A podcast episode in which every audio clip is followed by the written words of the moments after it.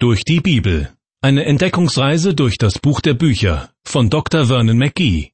Ins Deutsche übertragen von Kai-Uwe Wolczak. Abermals ein herzliches Willkommen. Nachdem wir uns in dieser Sendereihe einige Wochen lang mit dem Matthäusevangelium beschäftigt haben, sind wir bereits in der letzten Sendung zum Alten Testament zurückgekehrt, und zwar zum zweiten Buch Mose. Es setzt die Erzählungen aus dem ersten Buch Mose einfach fort. Allerdings besteht zwischen diesen beiden Büchern eine zeitliche Lücke von etwa 350 Jahren. In dieser Zeit, aber auch schon davor und dann danach, lebt das Volk Israel in Ägypten im Lande Gosen oder, je nach Bibelausgabe, Goshen. Wegen einer Hungersnot in Kanaan waren die Israeliten dorthin gezogen.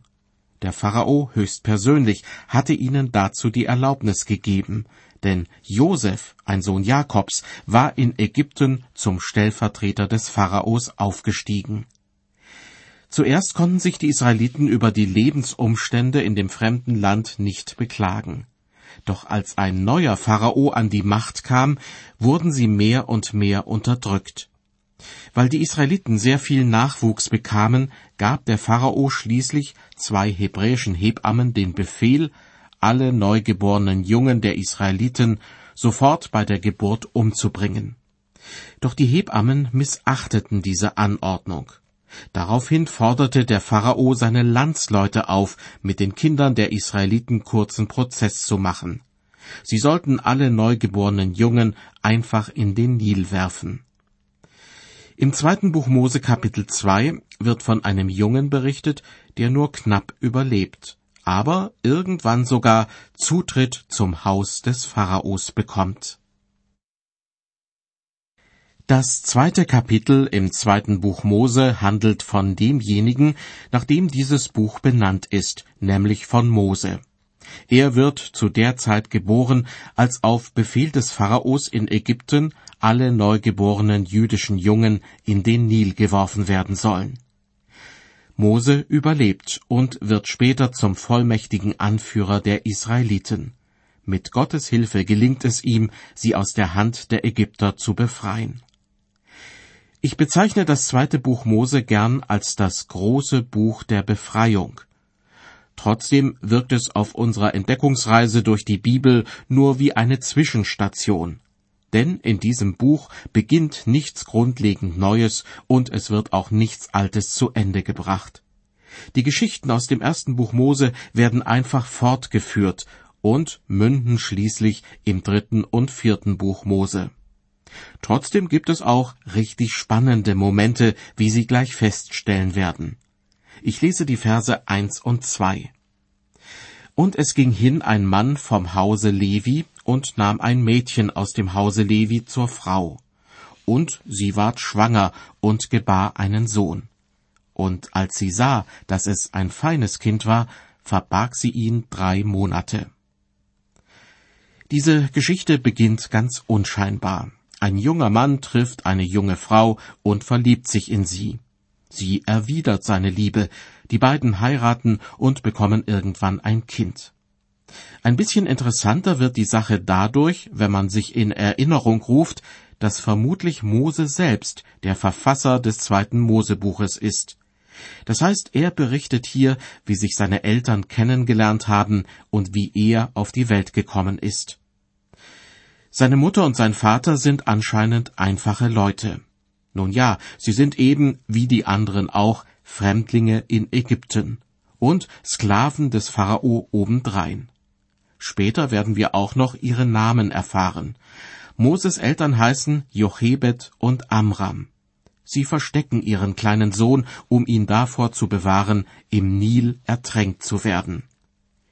Ein Kind in irgendeinem Verschlag, in einem Stall oder sonst wo zu verbergen, kann jedoch kein Dauerzustand sein. Eine andere Lösung muss her. Hören Sie dazu Vers 3. Als sie, die Mutter, ihn aber nicht länger verbergen konnte, machte sie ein Kästlein von Rohr und verklebte es mit Erdharz und Pech und legte das Kind hinein und setzte das Kästlein in das Schilf am Ufer des Nils. Wahrscheinlich ist der kleine Mose inzwischen nicht nur ein feines Kind, wie in Vers 2 gesagt wurde, sondern auch ein gesundes Kind mit kräftigen Lungen. Ein ganz winziges Baby schreit meistens noch nicht so laut, aber schon nach ein paar Monaten wundert man sich manchmal, in was für einer Lautstärke sich so ein Menschenkind bemerkbar machen kann. Viele Jahre später übrigens wird Mose von sich behaupten, ich habe eine schwere Sprache und eine schwere Zunge. Das sagt er in dem Augenblick, als Gott ihn zum Sprecher der Israeliten machen und zum Pharao schicken will. Aber so etwas kommt ja auch bei Christen gelegentlich vor. Da hat jemand eigentlich eine große Klappe, aber sobald Gott etwas von ihm will, dann wird diese Person plötzlich ganz ruhig. Was mag in Moses Mutter Jochebed vor sich gegangen sein, als sie merkt, ich kann den kleinen Schreihals nicht länger vor den Leuten verbergen. Ich könnte mir gut vorstellen, dass ein paar besonders fromme Israeliten zu ihr gesagt haben, Vertraue einfach fest auf den Herrn, er wird's schon wohl machen. Aber so fromm in Anführungsstrichen ist Jochebed nicht. Sie hat Angst davor, dass ein ägyptischer Wächter gerade dann am Haus vorbeikommen könnte, wenn der kleine Mose mal wieder schreit, weil er nach einer frischen Windel verlangt. Das könnte dann für ihn wegen der Anordnung des Pharaos den sicheren Tod bedeuten. Deshalb überlegt sich Jochebed, was sie ganz praktisch, aber dennoch im Vertrauen auf Gott tun könnte. Was ich damit sagen möchte, es gibt ganz sicher Momente im Leben, da ist der Glaube wie ein Sprung ins Ungewisse. Da können wir nur kurz beten, Herr, hilf, und dann müssen wir springen. Aber ganz oft sind wir auch gefordert, unseren Verstand zu benutzen. Denn normalerweise erwartet Gott von niemandem, unsinnige Dinge zu tun. So hat Jochebed sich etwas ausgedacht, auf das man erstmal kommen muss. Sie bastelt für ihren kleinen Schatz so etwas wie eine Rettungsarche.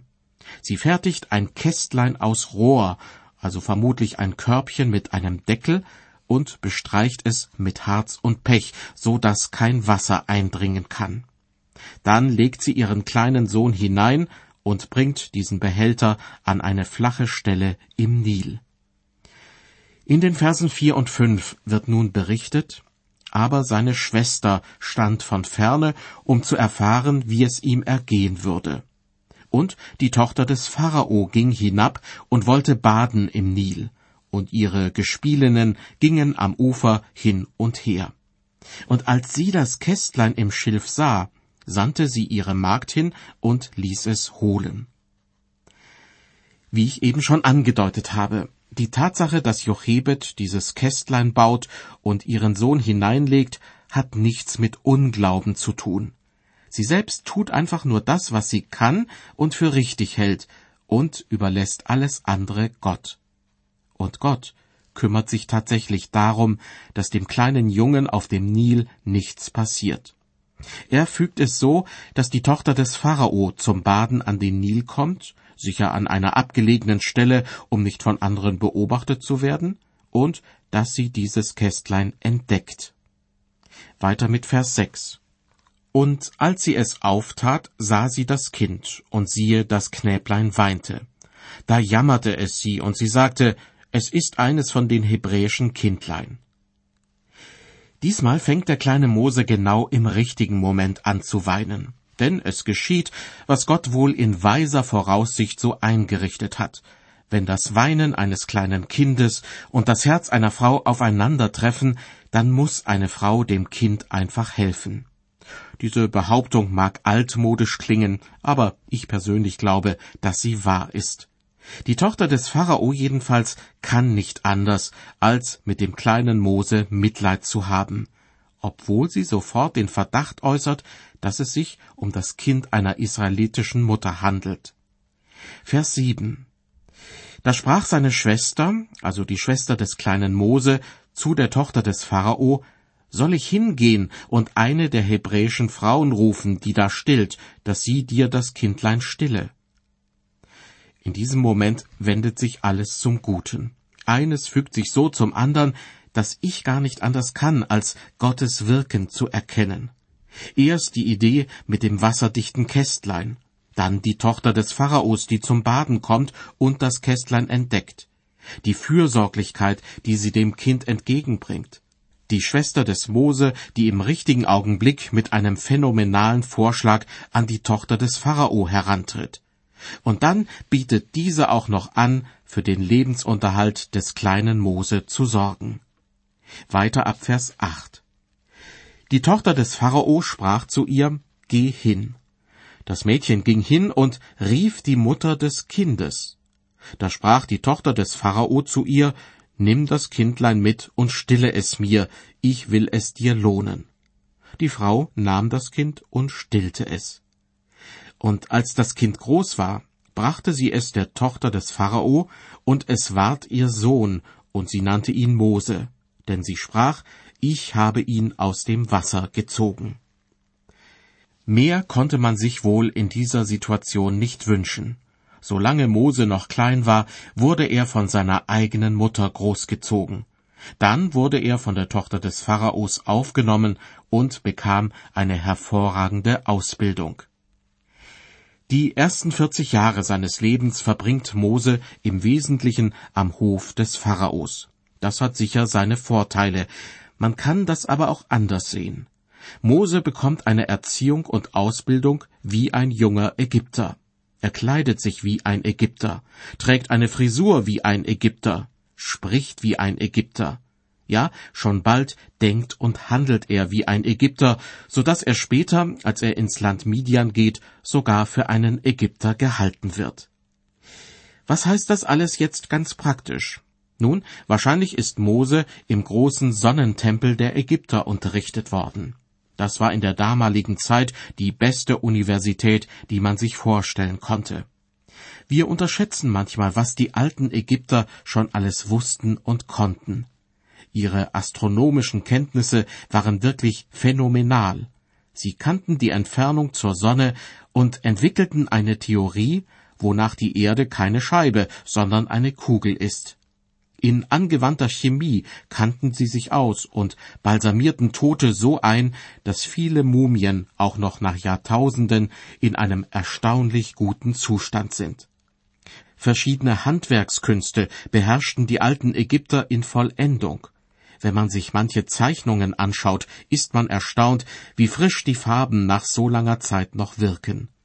Wenn die Farbenindustrie heute noch solche Farben herstellen würde, brauchte ich wohl nie wieder mein Häuschen anzustreichen. Auch ganz wichtig, die Ägypter besaßen eine riesige Bibliothek. Kein Wunder also, dass in der Apostelgeschichte berichtet wird, und Mose wurde in aller Weisheit der Ägypter gelehrt und war mächtig in Worten und Werken. Aber eines fehlte in den ganzen Jahren, die Mose am Hof des Pharaos zubrachte. Niemand brachte ihm bei, wie man ein treuer Diener Gottes wird. Ich möchte an dieser Stelle einen größeren Abschnitt aus der Rede des Stephanus vorlesen, die in der Apostelgeschichte wiedergegeben wird. Er spricht über das Leben von Mose. Einen Satz aus dieser Rede habe ich eben schon zitiert. Hören Sie jetzt aus Kapitel 7 die Verse 20 bis 29. Stephanus erzählt, zu der Zeit wurde Mose geboren, und er war ein schönes Kind vor Gott und wurde drei Monate ernährt im Hause seines Vaters. Als er aber ausgesetzt wurde, nahm ihn die Tochter des Pharao auf und zog ihn auf als ihren Sohn. Und Mose wurde in aller Weisheit der Ägypter gelehrt und war mächtig in Worten und Werken. Als er aber vierzig Jahre alt wurde, gedachte er nach seinen Brüdern, den Israeliten, zu sehen und sah einen Unrecht leiden. Da stand er ihm bei und rächte den, dem Leid geschah, und erschlug den Ägypter. Er meinte aber, seine Brüder sollten's verstehen, dass Gott durch seine Hand ihnen Rettung bringe. Aber sie verstanden's nicht. Und am nächsten Tag kam er zu ihnen, als sie miteinander stritten, und ermahnte sie, Frieden zu halten, und sprach, Liebe Männer, ihr seid doch Brüder, warum tut einer dem anderen Unrecht? Der aber seinem Nächsten Unrecht getan hatte, stieß ihn von sich und sprach, Wer hat dich zum Aufseher und Richter über uns gesetzt?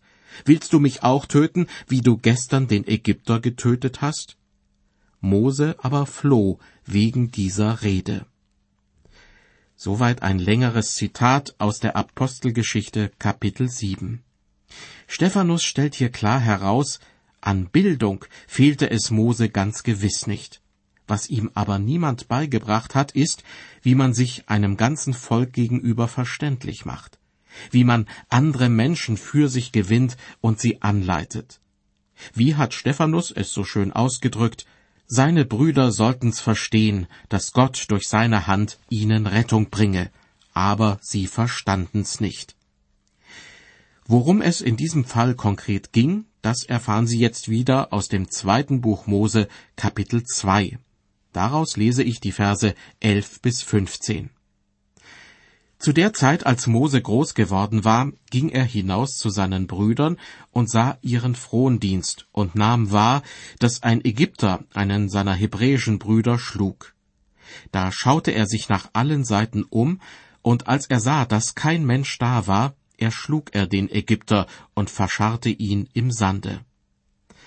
Am andern Tage ging er wieder hinaus und sah zwei hebräische Männer miteinander streiten und sprach zu dem, der ihm Unrecht war, Warum schlägst du deinen Nächsten? Er aber sprach, Wer hat dich zum Aufseher oder Richter über uns gesetzt? Willst du mich auch umbringen, wie du den Ägypter umgebracht hast? Da fürchtete sich Mose und sprach, Wie ist das bekannt geworden? Und es kam vor den Pharao, der trachtete danach, Mose zu töten. Aber Mose floh vor dem Pharao und hielt sich auf im Lande Midian, und er setzte sich nieder bei einem Brunnen. Soweit die Verse 11 bis 15. Aus dem Gehörten könnte man schließen, dass Mose niemals das Zeug dazu haben wird, das ganze Volk Israel aus der ägyptischen Knechtschaft zu befreien. Doch jetzt wird erst einmal berichtet, was Mose im Lande Midian, einem größtenteils wüstenähnlichen Gebiet, erlebt. Der Priester aber in Midian hatte sieben Töchter, die kamen Wasser zu schöpfen und füllten die Rinnen, um die Schafe ihres Vaters zu tränken. Da kamen Hirten und stießen sie weg. Mose aber stand auf und half ihnen und tränkte ihre Schafe. Und als sie zu ihrem Vater Reguel kamen, sprach er, Warum seid ihr heute so bald gekommen?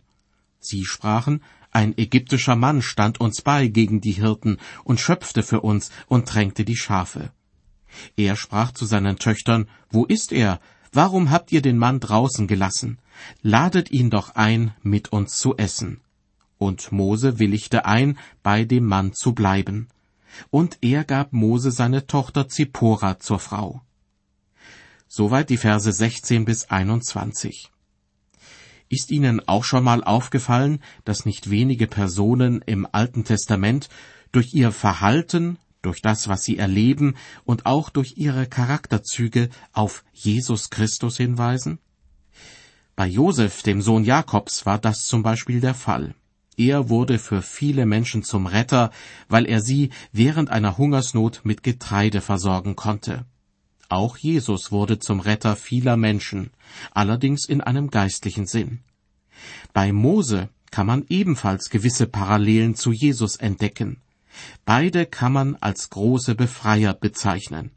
Mose befreit später die Israeliten aus der ägyptischen Knechtschaft, während Jesus die Menschen von der Knechtschaft der Sünde befreit. Eine weitere Parallele ist darin zu sehen, dass Mose vor seinen eigenen Landsleuten fliehen muss und nun in Midian eine heidnische Frau heiratet. Später kehrt er zu seinen Landsleuten zurück. Und wie ist es bei Jesus? Er wird von den Israeliten als Messias und König des Reiches Gottes nicht anerkannt. Daraufhin wendet er sich den Heiden zu. Die christliche Gemeinde wird ja auch als Braut Christi bezeichnet. Mit ihr geht Jesus eine enge Verbindung ein. Doch eines Tages wird er wie Mose zum Volk Israel zurückkehren. Mose ist auf seine Weise also auch ein Mann des Alten Testaments, der durch sein Leben auf Jesus Christus hinweist. Er ist ein Typos oder Vorausbild, wie es manchmal in der Theologie genannt wird. Aber man muss sich immer vor Augen halten, Die Ähnlichkeit zu Jesus hat ihre Grenzen. Bei Mose wird das besonders deutlich. Er ist immerhin ein Mörder. Die ersten 40 Jahre seines Lebens hat Mose in Ägypten verbracht. Die nächsten 40 Jahre bleibt er in Midian. Dort bekommen er und seine Frau Zippora zwei Söhne. Und dann, im Alter von 80 Jahren, beruft ihn Gott dazu, das Volk Israel aus Ägypten wegzuführen. Damit ist er weitere 40 Jahre beschäftigt, denn so lange dauert die anschließende Wanderung durch die Wüste. Insgesamt dreimal 40 Jahre beträgt also die Lebenszeit von Mose. Mose, ein Findelkind, das von seiner eigenen Mutter großgezogen wird und dann im Haus des Pharaos eine gute Ausbildung erhält. Mose, ein Mörder, der in ein anderes Land fliehen muss und dort mit einer heidnischen Frau eine Familie gründet.